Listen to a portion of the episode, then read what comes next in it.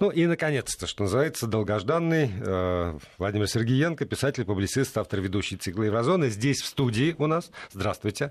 Здравствуйте, Владимир. Здравствуйте, радиослушатели. Здравствуйте, радиозрители. По поводу радиозрителей напомню, если вам э, любопытно посмотреть на видеотрансляцию из студии, то можно это делать с помощью приложения Вести ФМ на своих смартфонах, либо в, э, с любого компьютера заходите на сайт радиовести.ру, и там есть специальная кнопочка видеотрансляция.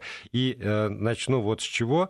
Наверное, не все из тех, кто слушает и смотрит, осознают как, как, все, как все непросто и трудозатратно. Я, правда, я искренне восхищен способностью вашей, Владимир, э, ночь фактически быть в дороге и с утра здесь появиться в студии и работать. Работа у нас такая. Это да. а как же нам без, без как же иначе? Мы вот вчера в Берлине имели счастье лицезреть и общаться с э, героями нашего времени, как я это сказал. Вчера был творческий вечер Алентовой Веры Валентиновны Меньшова, э, Владимира Валентиновича. Легко запомнить, об, оба Валентиновича. Брат и сестра фактически. Это э, творческий вечер с людьми гениальными. Ну что, Москва слезам не верит.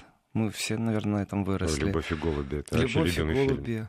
И счастье лицезреть их в Берлине, это тоже такая мост, тоже такая связь. Вот корни на чем держать? Как не разрывать связь между Россией и Германией или теми, кто выехал из Советского Союза?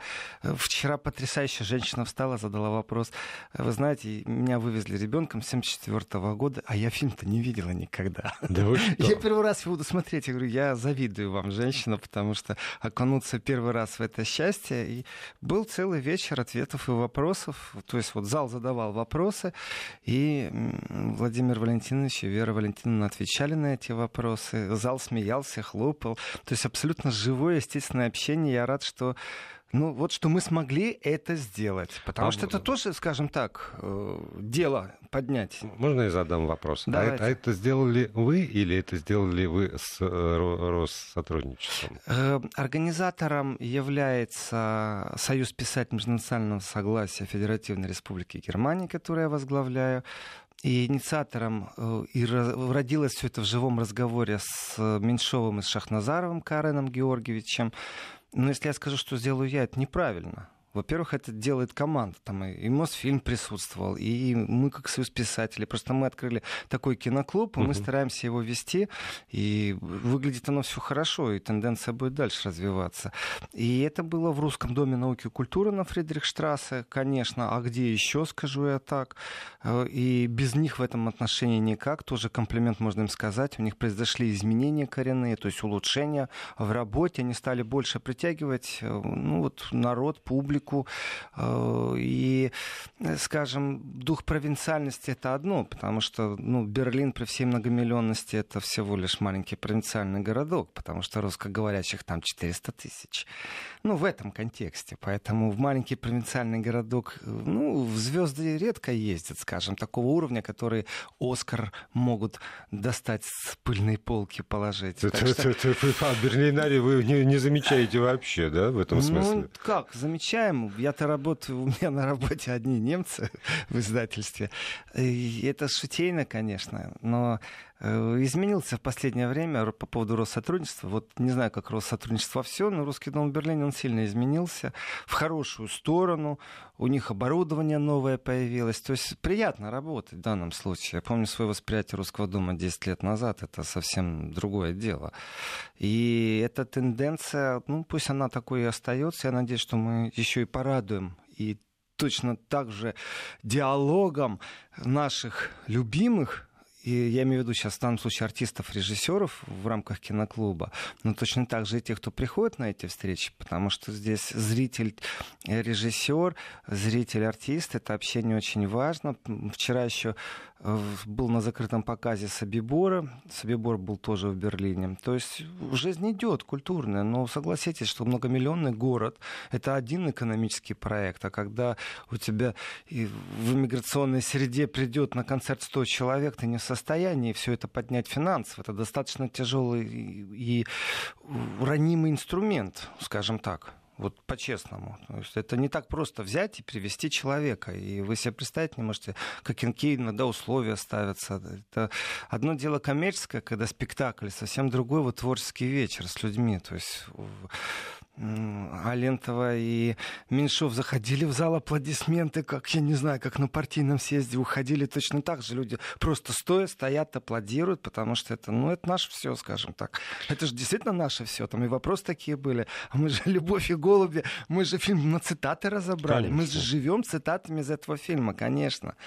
А вот еще вопрос э, по по, по, в связи с этим. А вот эта вот э, русскоговорящая община э, Берлина, она заряжена на, на, как бы на, на общение, и, или в основном это все-таки люди, которые предпочитают жить своей, своей жизнью. Ну, и люди, не, они не, же не, разные, не, понятно, люди разные. разные, Я говорю про, разные, про и заботы у всех разные. У кого-то дети, у кого-то старики, родители, у кого-то просто балбесничание, проведение жизни в, в без контекстов, скажем так. Ну, мы же знаем тоже людей, там, которые приезжают, например, из России за границу и э, шарахаются от соотечественников. Я, я вот про что. Вот все-таки это шар, шарахание или, или нет? Э, или желание общаться?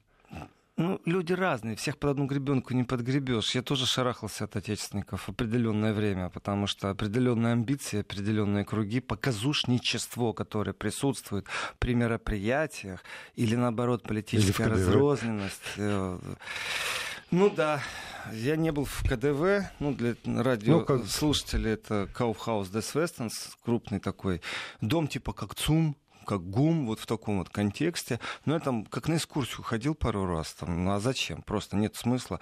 Ну, действительно, я про публику, которая Действительно, ездит иногда лучше да. промолчать, потому что или сделать вид, что ты не понимаешь или не хочешь понимать, потому что соотечественники разные бывают. Но это контекст, это ни в коем случае не показатель города. Город разный, дети разные, город разный.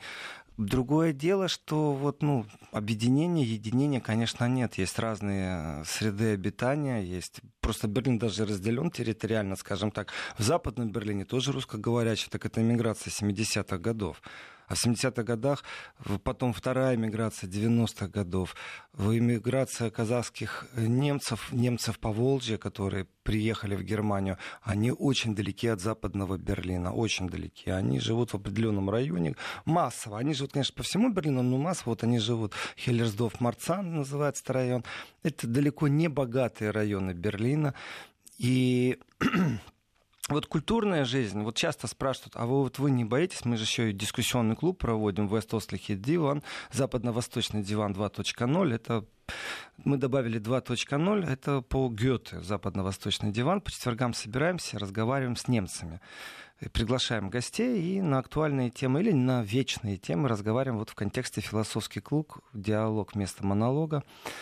И что я могу сказать? Разница в восприятии, конечно, сегодня огромная, политика присутствует. Но вот что нас объединяет? Вот это и есть та изюминка и та суть. Что нас объединяет? Искусство, наука, работа, дети, отношение к родителям. То есть, ну вот такие человеческие вещи. Политика нас никак не объединяет. Она нас объединяет в контексте, если мы единомышленники. Но не дай бог у нас разные политические взгляды. Все. Ведь в Берлине огромное количество выходцев из Украины. Огромное количество. У них раньше это было единое пространство, сегодня это далеко не единое пространство. Это правда.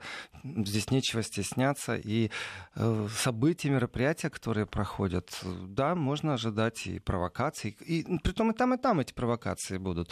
И в этом отношении я считаю, что вот культура Шахназаров привозил Анну Каренину. Да, мы видели людей, которые имеют абсолютно противоположные взгляды. И вот вчера люди были из Праги приехали, из Лейпцига приехали на наших оскароносцев и это радует, потому что как раз вчера был вечер с любовью, как раз с тем пониманием, без политической розни, без политической актуальщины.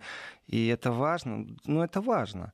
То есть на вопрос Меньшову, а будете вы еще снимать, а если у вас планы э, вот, жену, супругу снять?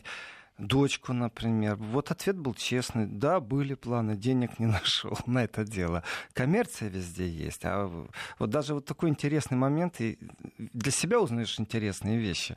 Вот прямой вопрос. Баталов влиял на Гогу? он же Гоша, он же Жора, как артист на эту роль, или он идеально выполнил то, что в сценарии прописано? Меня этот вопрос мучил всегда. И у меня вот была оказия вчера его задать, но и, его опередили зрители. И, и все-таки я вел вечер. Влиял. Я был вечер, и в этом отношении, конечно, из публики опередили. Но, но ведь действительно интересует. И, а снимет ли еще Меньшов? А... Подождите, влиял или не влиял? А, вот интересно, да? У нас не было возможности попасть вчера в Берлине на показ. Э, ну, вот ответ был примерно такой. Кстати, в Фейсбуке транслировалось, так что то, что я делал, ну, иногда фейсбуковские трансляции, э, Баталов сам по себе, конечно, влиял на всю ответ был, но сыграл идеально по сценарию.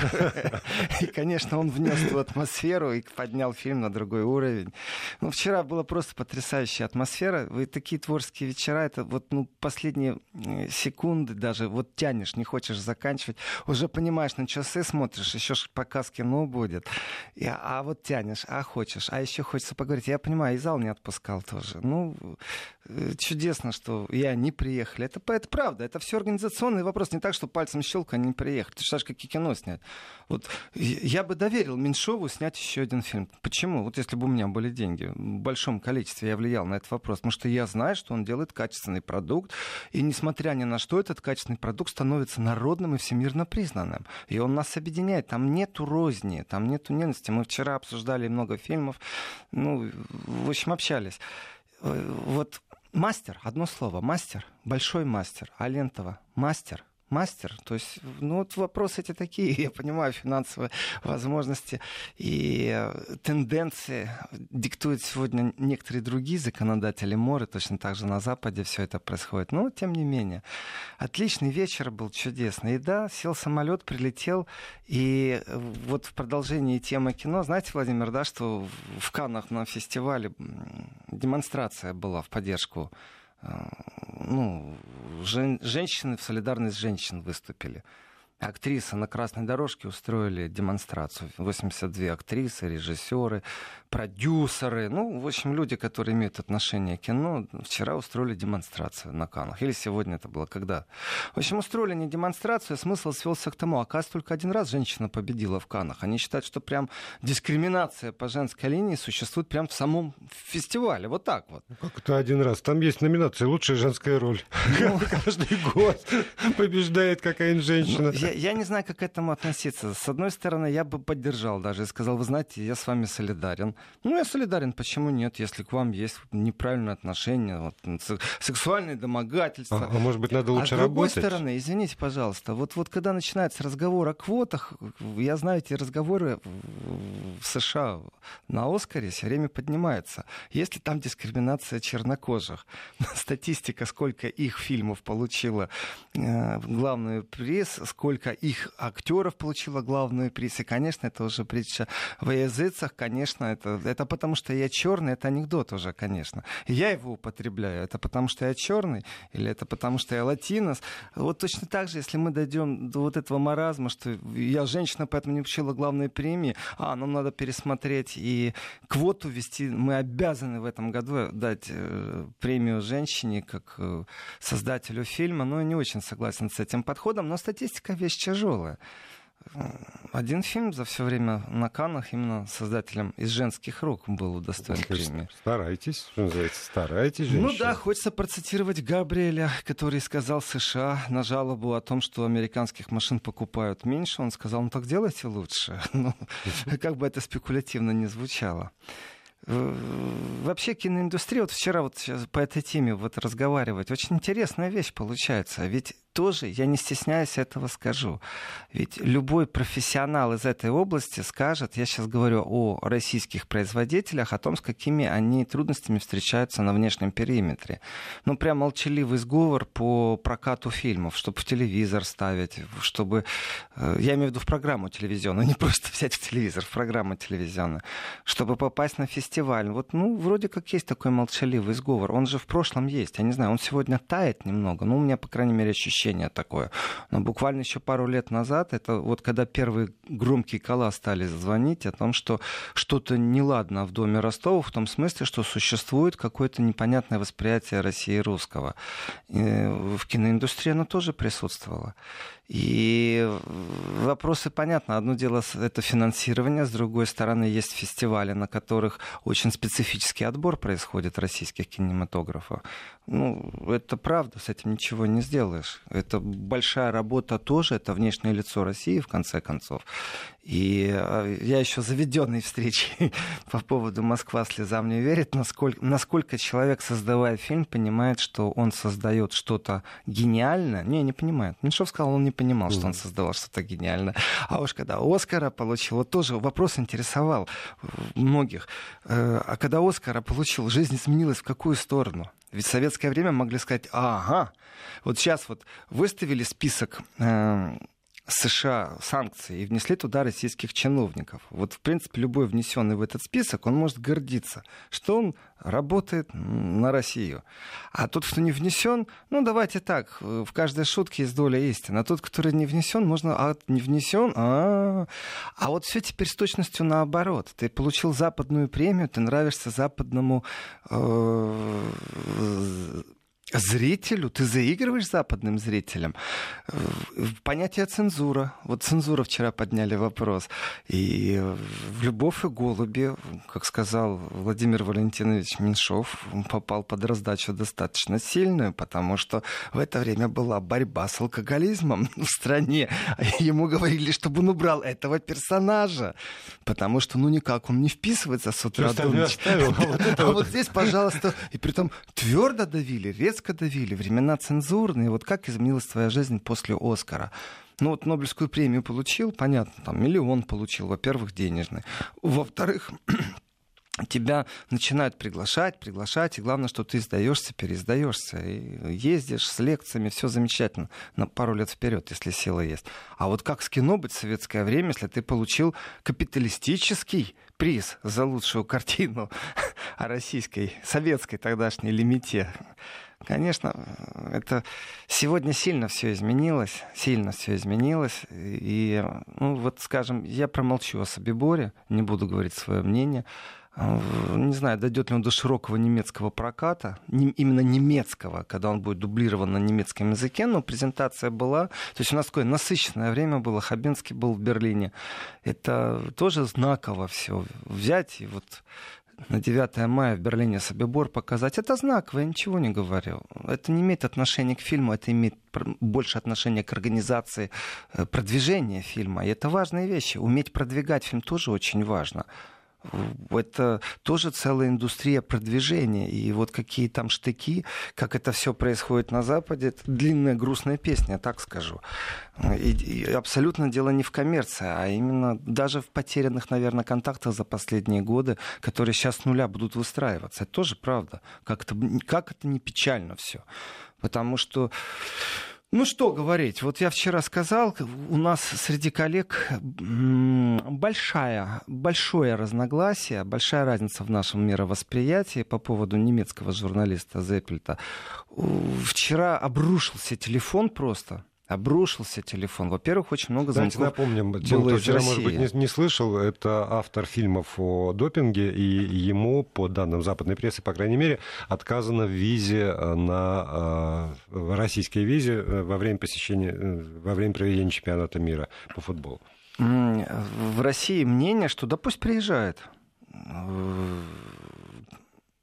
кто возглавляющий союз журналистов Владимир Соловьев, не тот, который радио и телеведущий, другой Владимир Соловьев, вот сказал, что ну а почему бы не при, ну почему угу. бы не приезжать, ну, ну прочитают люди в интернете, кто хотят, кто хочет, э, в контексте, ну только его еще и охранять надо.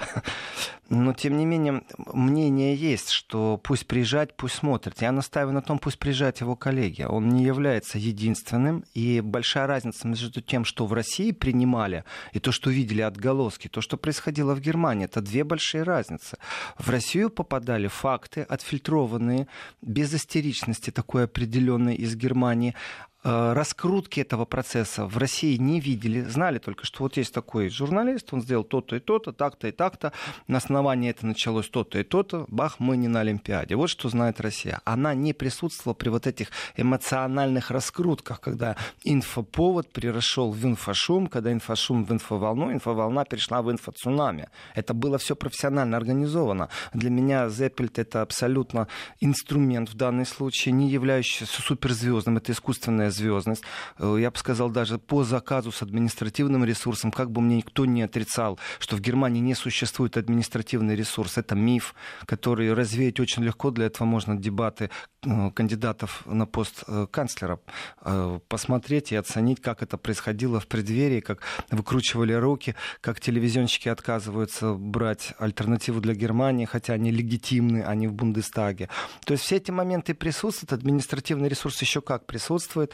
И во всем этом есть исполнитель, там, звезда, скажем, человек. Он профессионально исполнил свой профессиональный долг, это одна позиция. И давайте ему покажем, что мы ничего не боимся, на этом настаивает даже э, председатель немецкого э, футбольного союза, ну, и журналисты, вот все начинают высказываться в защиту, мол, как, это же, у вас что, других журналистов нет?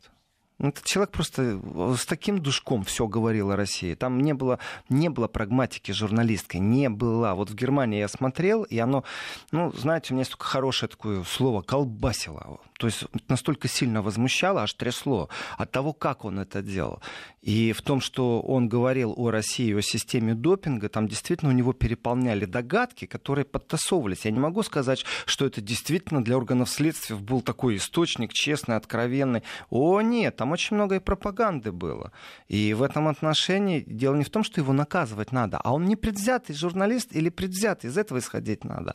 И почему вообще на поводу каждый раз идти и делать то, что они хотят? Здесь я абсолютно против. У Первого канала Германии, у э, документалистов Германии, у Второго канала, у вообще у системы общественного телевидения. У многих газетчиков хватает такое количество журналистов, или в Германии только один, а все остальные так, шобла какая-то. Что же вы других оскорбляете журналистов тем, тем, что вы ставите этого на пьедестал и говорите, что кроме него э, никто не может, это наносится удар, или вы чего-то боитесь. Нет, мы не боимся.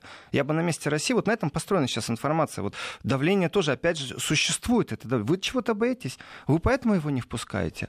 Вы, вы же должны нам что-то доказать. Во-первых, Россия не должна никому ничего доказывать. Это точка, факт просто. Второе, э, да с удовольствием покажете, наверное, только другого дайте журналиста, который не настолько предвзятый. Пользуется его звездностью, да этот человек нос воротит. Я помню его телевизионные дебаты. Это было жутко, как неприятно, когда он говорил о России. Так ну, что да. я вот на свое мнение отстаиваю и коллегам говорю, ну вот это мое мнение. Я это изнутри из Германии видел. И я не считаю, что он является каким-то действительно журналистом звездным. Нет, абсолютно нет. Сейчас новости, затем вернемся сюда в студию, в программу Еврозона. Владимир Сергеенко, писатель-публицист, здесь в студии. 8 903 176 363 для ваших вопросов и комментариев в WhatsApp и Viber. Продолжаем программу. Владимир Сергеенко, писатель, публицист, автор ведущий цикла «Еврозона». Здесь в студии. Если возникают какие-то вопросы или э, комментарии, 8 903 170 63 63 в WhatsApp и Viber, э, либо 5533, короткий номер для смс-сообщений, но здесь слово «Вести» обязательно в начале вашего текста. И если вам любопытно посмотреть на видеотрансляцию из студии, то либо на сайте радиовести.ру, либо в приложении Вести эм на ваших смартфонах. Продолжаем. Продолжаем. Я остановился на, Запель... на Зепельте. Запельте. На Зепельте я остановился. И я понимаю, почему, ну вот, кто-то говорит, что пусть он приезжает. Вообще-то есть такое понятие солидарность, журналистская солидарность, с одной стороны, а с другой стороны, все все понимают. Э, да, можно не бояться, но я не понимаю принципиально, почему нужно помогать тем, кто абсолютно без понимания, без любви, именно в пропагандистских целях устраивал пропагандические разносы. Почему им нужно сопутствовать? Пусть они включают механизмы, как они это любят. Э, сколько они грязи вылили на коллеги из Russia Today? Ни за что и отмыться очень тяжело. И восприятие, это, я не считаю, что инфовойна идет, инфобойня идет, э, война пропаганда идет. И в этом отношении дело не в том, что я слабинку показал, или я там круче, или глаз за глаз. Нет, абсолютно нет. Я не понимаю, почему я должен помогать врагам. Вот и все. Моя позиция очень простая. Я этого человека не могу идентифицировать как ну, вот, стабильного, прагматичного, объективного журналиста. Если бы он был такой, я бы даже сказал спасибо, ты мне глаза открыл, ты нам помог или еще что-то. Ну, остались ли да, вот остались огромное количество. Нет, осталось огромное количество. Я не ожидаю от всех любви к России от всех любви к Германии. Не ожидаю. Но прагматика и объективность вещь такая. Я знаю достаточно много журналистов, я знаю достаточно много писателей, политиков, которые объективно прагматичны. Это очень такое редкое качество. И когда ты делаешь работу над ошибками, и потом выходишь с новыми данными какими-то, ведь ты должен был обработать информацию, а не схватить и кричать, что, а, смотрите, у меня тут такая информация. То есть те вещи, которые он говорил, они падали в очень хорошую почву. Вот зернышко можно бросить в сухую землю, а можно бросить землю, которая наполнена удобрениями. Какая степень прорастания этих зерен? Ну, понятно, вопрос риторический. И, вот ты бросаешь зернышко, и ты прекрасно знаешь, что тебя ожидает. И ты можешь стать авторитетом, сказать, вы знаете, я не разобрался с этим вопросом. У меня был источник, источник проверяем. Ты можешь все описывать. А ты можешь сидеть и так, знаете, так разнузданно говорить, да вы что, не понимаете, это ФСБ все сделало. У вас есть сомнения? И давить партнера вот только вот... У вас есть сомнения, что ФСБ все это сделало? Ну, великая журналистика. Нет, дай мне, пожалуйста, источник. Э, по крайней мере, есть такая этика. Источник остается анонимный, но дается информация. А когда мне говорят, ты не понимаешь, это ФСБ сделало, я что, понимать должен твою логику только потому, что от тебя ждут, и благодатная почва, которая принимала эти фразы, она прям была заточена, она нуждалась в том, чтобы в этот момент сейчас услышать, что существует злое лицо в виде там Путина, ФСБ и прочее. Да? Вот он этим занимался. Там не был, еще раз, там не было объективной журналистики. Он, не явля... он является звездой, конечно, конечно. Но я говорил и говорю, что это системный подход, и в таких случаях всегда нужно системно противостоять. После первого заявления сразу в суд. Э, пусть разбирается суд. Если суд установит, что в этой статье есть объективность, при том суд у них, там, где первая публикация, вот там, а потом уже вторично э, накладывается, как правило, судебное решение об изъятии информационного, ну вот слово фейк, ложь просто, это ложь. И если бы вначале все это делали, то потом бы не было таких фраз, само собой разумеется, ну вы же понимаете. Нет, я не понимаю, объясни источник документа, доказательства. И потом через три года уже после Олимпиады выясняется, что где Родченков врал, где не врал, и э, оказывается там за деньги какой-то источник, это, это Зеппель там связано, что за деньги какой-то источник рассказывал о том, что за этим стоит ФСБ. Я сейчас за деньги найду огромное количество источников в Германии, которые мне расскажут, что за этим стоит Бундеснахрихтендинст, немецкая разведка. Вообще не вопрос, даже за одно пиво найду. И запишу на диктофон, и еще и подпись возьму, что раз... мне разрешают публиковать это. И даже источника скрывать не буду. И найду даже политиков, которые скажут об этом. Так что есть большая разница в таких вопросах спорных и тяжелых, когда сталкиваются монолиты э, журналистики, э, геопластические операции не помогут в данном случае. Здесь вот либо есть правда и объективность, этот человек мочил Россию. Вот и что теперь? Ну, не мочим мы хорошие нас. Ой, опять кто-то большой дядя, а кто-то маленький. Вот абсолютно как большая политика политика. То же самое, что сейчас начну сравнивать э, Трампа и Макрона. Модель поведения навязана. Мы можем себе позволить то, что вы себе не можете позволить. Мы можем позволить вас поучать. Это же само собой разумеется, у вас же журналистики нету. У вас же нету свободы слова. Вы же не имеете права там критиковать или еще что-то. Я вам говорю, включите телевизор в Россию, ток-шоу политические, послушайте там абсолютно противоположные взгляды. Включите свои, причестно, ровно, спокойно, никто не орет. И все об одном и том же, об одном и том же. Да, иногда проскакивает зернышки. И так приятно, когда они проскакивают. Сейчас очередной раз проскочило зернышко человек-музыкант э, работал в России по контракту пригласительному, и он вернулся, сам по себе вернулся. И вот чувствуется настрой журналиста. Вы там не смогли работать, вы не хотите там больше работать, вам было тяжело. Он говорит, да это прекрасная страна, это прекрасные люди. Я приехал предвзятые ощущения, возвращаясь, я хочу туда, я хочу там работать. Я открылся, у меня был коллектив потрясающий. А журналист, ему опять ведущий, задает те же самые классические вопросы. То есть э, практически труд человека, что он делал, не интересовало. Интересовала атмосфера. Согласен с этим подходом. Ну, в этой атмосфере расскажи, пожалуйста. Дай возможность услышать и когда вот по специфике вопросов уже можно понять мнение журналиста, ну, ведущего или соведущего в контексте. И ты все больше и больше слышишь зерен правды или зерен объективности, или хотя бы умеренно спокойных. Тоже сейчас нужно. Вот просто умеренно спокойно друг с другом говорить. И э, Иногда есть еще понятие злорадства. Ну, победили наши. Даже в инфовойне есть понятие злорадства. И вот для меня, я изнутри, когда наблюдал вот эти, все отслеживал прям, как выступал Зеппель, как он говорил, как он себя вел. Все это профессионально раскачано в информационной войне. Очень профессионально. Очень обидно, что они выиграли в данном случае. Ну, они, я сейчас имею в виду Запад глобально в данном случае, они объединились. И это сильный противник, что что говорить. И э, не ему решать, быть футболу или не быть, или нам бояться или не бояться. Откройте все лаборатории, впустите кого нужно по согласованию с ФИФА, по согласованию других журналистов. Понимаете, это действительно, Владимир, унизительно.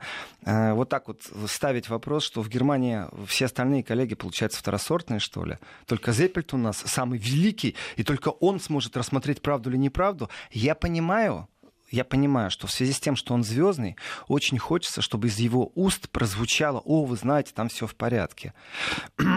Но из, из уст этого человека, что бы ни звучало, ну, зачем? Вот ты уже свое отыграл. Зачем ему помогать сейчас дальше продолжать быть звездным, зарабатывать деньги на этом? Он не является авторитетным источником для многих людей, в том числе и в Германии. Авторитетным источником являются другие инстанции. Пожалуйста, есть журналисты, есть ФИФА, есть э, лаборатории, которые всем этим занимаются. Нечего подлизываться. То есть у меня отношение жесткое именно потому, что, скажем, не то, что я травматизирован. О, нет, я не травматизирован. Я долго наблюдал, как это происходило. И когда ты еще понимаешь язык немецкий, понимаешь опломб поведения этого журналиста на телевидении, как он себя ведет, очень-очень хотелось не просто заступаться. Ну, слушайте, может, у мужика первый раз слава пришла. Ну, это ж Первые инъекции славы Я не против. сносят голову. Де- есть разные вещи. Можно поучиться тому, как он денег заработал. Да, конечно, супер идея, супер. Вообще, вот профессионализм. В этом отношении в учебнике школьные вносите, как журналист должен зарабатывать славу, известность и как зарабатывать деньги. Нужно попасть в мейнстрим, то есть в общий поток. Нужно э, найти тему, которая будет конъюнктурно востребована, то есть вот на поверхности лежит. После этого нужно правильно ее подавать э, и вперед, и заработаешь. Но это не имеет никакого отношения к объективности, солидарности. Или, э, у нас все-таки инфовойна. И тут, я считаю, заискивать не надо. Пусть э, вот те, кто упражняются и давят, там же давление действительно, э, ДФБ, Deutsche Fußballbund, это вот, ну, как футбольный союз германский. Э, ведь э, замечательная организация и не стесняется их э, глава приезжать сюда. Вот к нему тоже обращение, к ФИФА обращение. Это же давление, это опять пошло политическое давление. Почему я сравнил эту ситуацию с поведением э, США и той же Европы? Ведь эта модель копируется разговора как с младшим братом, только в данном случае к России относятся как к какому-то шкаляру. Это они опять объясняют, в чем заключена истина журналистики, ну что-то в таком духе, ну такой такой бред, как для меня. Э, Макрон у нас замечательный дорогой, э, четко признает, что у него США нет понимания, что он очень тяжелый партнер. И да, у нас кризисные отношения с США, говорит Макрон. Ну работать же надо. У нас есть напряженные моменты, но есть и крепкая связь. Вот всю ту же самую фразу берем Макрона, разворачиваем на 180 градусов, и по отношению к России он произнес несет ту же самую фразу. Между нами есть напряженные моменты, но есть и крепкая связь. Вот, вот модель общения политика. Это называется дипломатия. У нас Прекрасная сейчас, вещь, да, кстати. Пауза, переведем дух и продолжим. Продолжаем программу.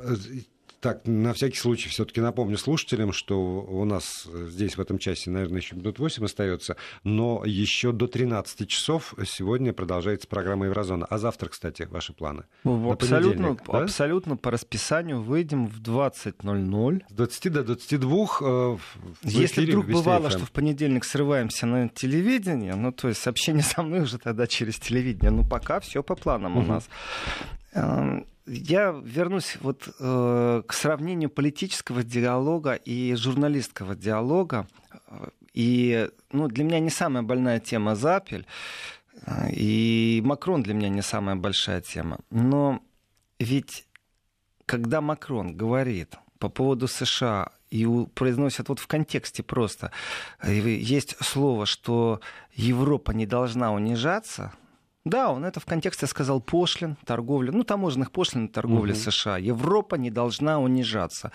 Вот я выдерну сейчас из контекста слово. Европа не должна унижаться. Это говорит партнер партнеру. Если ты говоришь как европеец, как руководитель государства, как лоббист интересов европейского пространства, своих промышленников, экономики, своих рабочих мест. Мы не должны унижаться. Почему ты так говоришь?